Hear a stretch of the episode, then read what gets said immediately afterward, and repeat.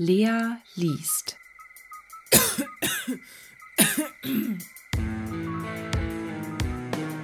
H. P.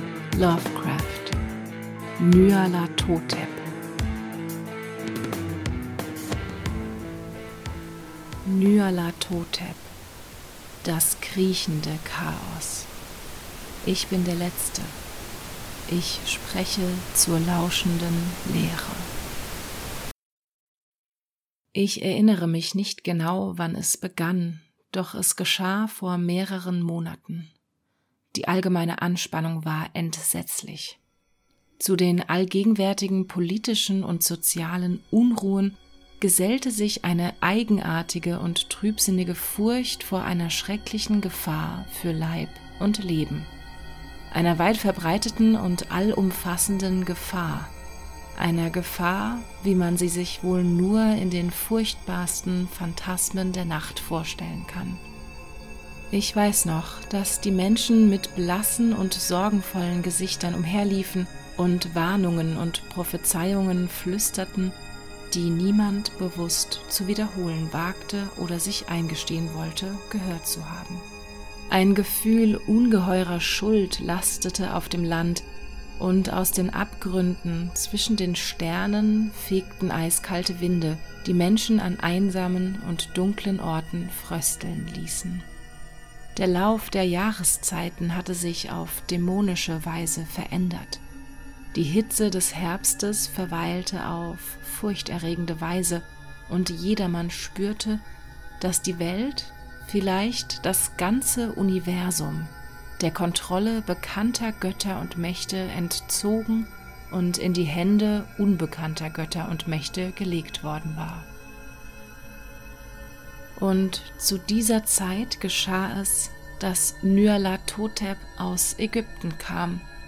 Niemand konnte sagen, wer er war, doch er entstammte einem der alten Geschlechter und sah wie ein Pharao aus. Die Felachen knieten nieder, wenn sie ihn sahen, ohne zu wissen warum. Er sagte, er habe sich aus der Finsternis von 27 Jahrhunderten erhoben und höre Botschaften, die nicht von diesem Planeten stammten.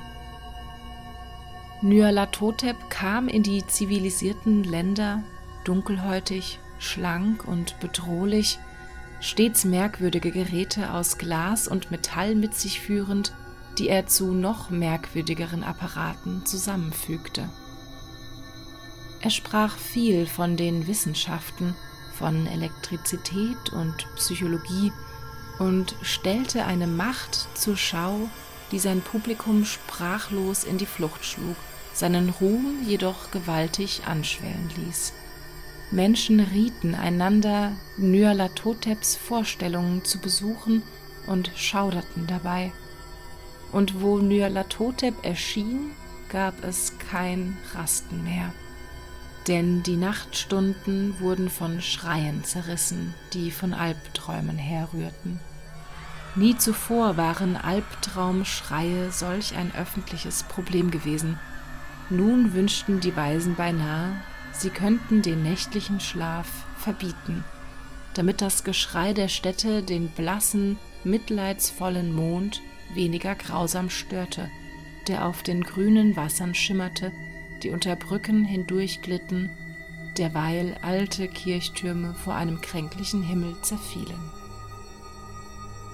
Ich erinnere mich, wie Nyarlathotep in meine Stadt kam, die große, die alte, die schreckliche Stadt der ungezählten Verbrechen. Mein Freund hatte mir von ihm und der zwingenden Faszination und der Verlockung seiner Offenbarungen erzählt, und ich lechzte sehnsüchtig danach, seine größten Geheimnisse zu erkunden. Mein Freund sagte, sie seien schrecklicher und eindrucksvoller, als ich es mir in meinen wildesten Fieberträumen ausmalen könnte. Etwas, das auf eine Leinwand in einem verdunkelten Raum projiziert werde, sage Dinge voraus, die nur Nyarlathotep zu prophezeien wagte, und in seinem Funkenflug werde den Menschen etwas genommen, das ihnen nie zuvor genommen worden sei, sich jedoch nur in den Augen zeigte. und es ging das Gerücht, dass jene, die Nyarlathotep kennengelernt hatten, Dinge sahen, die andere nicht sehen konnten.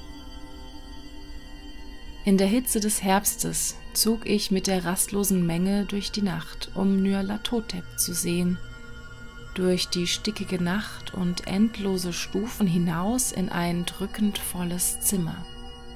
Und ich sah als Schattenspiel auf einer Leinwand verhüllte Gestalten zwischen Ruinen und gelbe, bösartige Gesichter, die hinter umstürzenden Denkmälern hervorlugten. Und ich sah die Welt gegen die Finsternis kämpfen, gegen Wellen der Zerstörung aus den fernsten Regionen des Weltraums, die um die verblassende, abkühlende Sonne wirbelten, schäumten und brausten. Dann umspielten die Funken auf verblüffende Weise die Köpfe der Zuschauer und unsere Haare sträubten sich, derweil Schatten, grotesker als ich es beschreiben kann, hervorkamen und sich auf unsere Häupter hockten. Und als ich, der nüchterner und wissenschaftlich gebildeter war als die anderen, protestierte und etwas von Täuschung und statischer Elektrizität murmelte, jagte Nyarlathotep uns alle hinaus, die schwindelerregenden Stufen hinunter auf die feuchten, heißen, verlassenen mitternächtlichen Straßen. Ich schrie laut, dass ich mich nicht fürchtete und dass man mir niemals Angst einjagen könne, und die anderen schrien zum Trost mit mir. Wir schworen einander, die Stadt sei genau wie früher und noch immer lebendig, und als die elektrischen Laternen zu verblassen begannen, verfluchten wir das Elektrizitätswerk immer wieder aufs Neue und lachten über unsere eigenen verdutzten Gesichter. Ich glaube, wir spürten etwas vom grünlichen Mond herabkommen, denn als nur noch sein Licht die Stadt erhellte, bildeten wir unwillkürlich eigenartige Formationen und schienen unsere Ziele zu kennen, obwohl wir nicht wagten, an sie zu denken. Einmal sahen wir auf das Straßenpflaster und bemerkten, dass die Pflastersteine locker und vom Gras verdrängt worden waren, während nur ein spärlicher Rest verrosteter Metallschienen davon zeugte, wo einst die Straßenbahn fuhr. Dann erblickten wir einen einzelnen Straßenbahnwagen, fensterlos, verrostet und fast auf der Seite liegend. Ringsrum Ausschau haltend, konnten wir den dritten Turm am Flussufer nicht finden und stellten fest, dass der zweite Turm an der Spitze abgerissen war. Dann teilten wir uns in schmale Kolonnen, von denen jede anscheinend in eine andere Richtung gezogen wurde.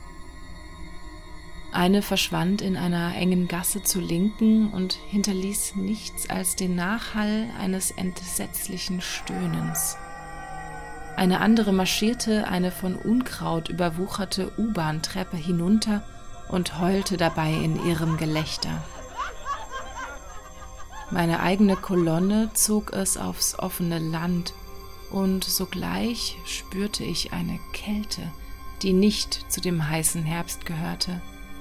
Denn als wir über das dunkle Moor schritten, erblickten wir rundum das höllische Mondlicht glitzern grimmigen Schnees wegloser, unerklärlicher Schnee, der nur in eine einzige Richtung auseinandergeweht wurde, wo eine Kluft lag, die wegen ihrer glitzernden Wände noch schwärzer wirkte.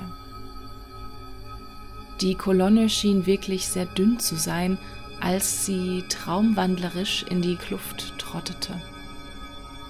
Ich fiel zurück, denn der schwarze Riss im grün beleuchteten Schnee war beängstigend, und ich meinte den Widerhall eines beunruhigenden Klagelauts zu hören, während meine Gefährten verschwanden. Doch es fehlte mir an Widerstandskraft, um zu verweilen.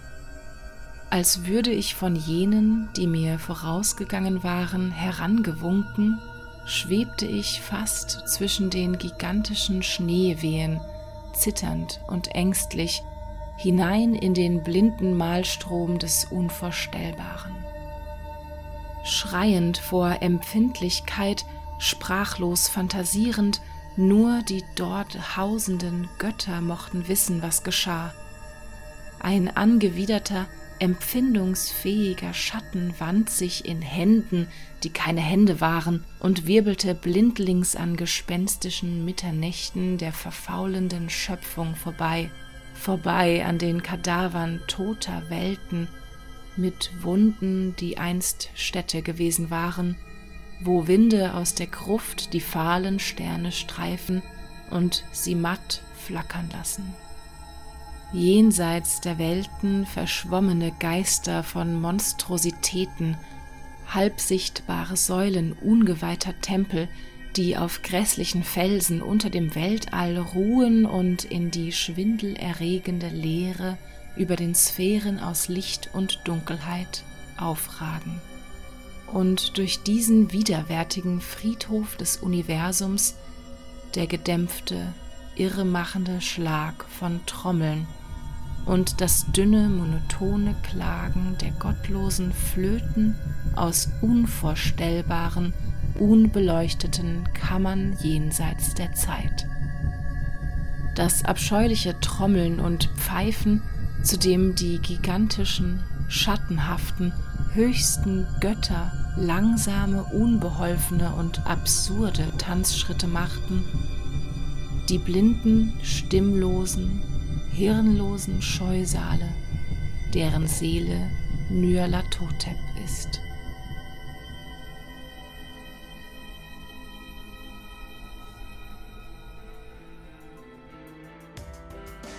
Das war Lea liest H.P. Lovecraft Nyarlathotep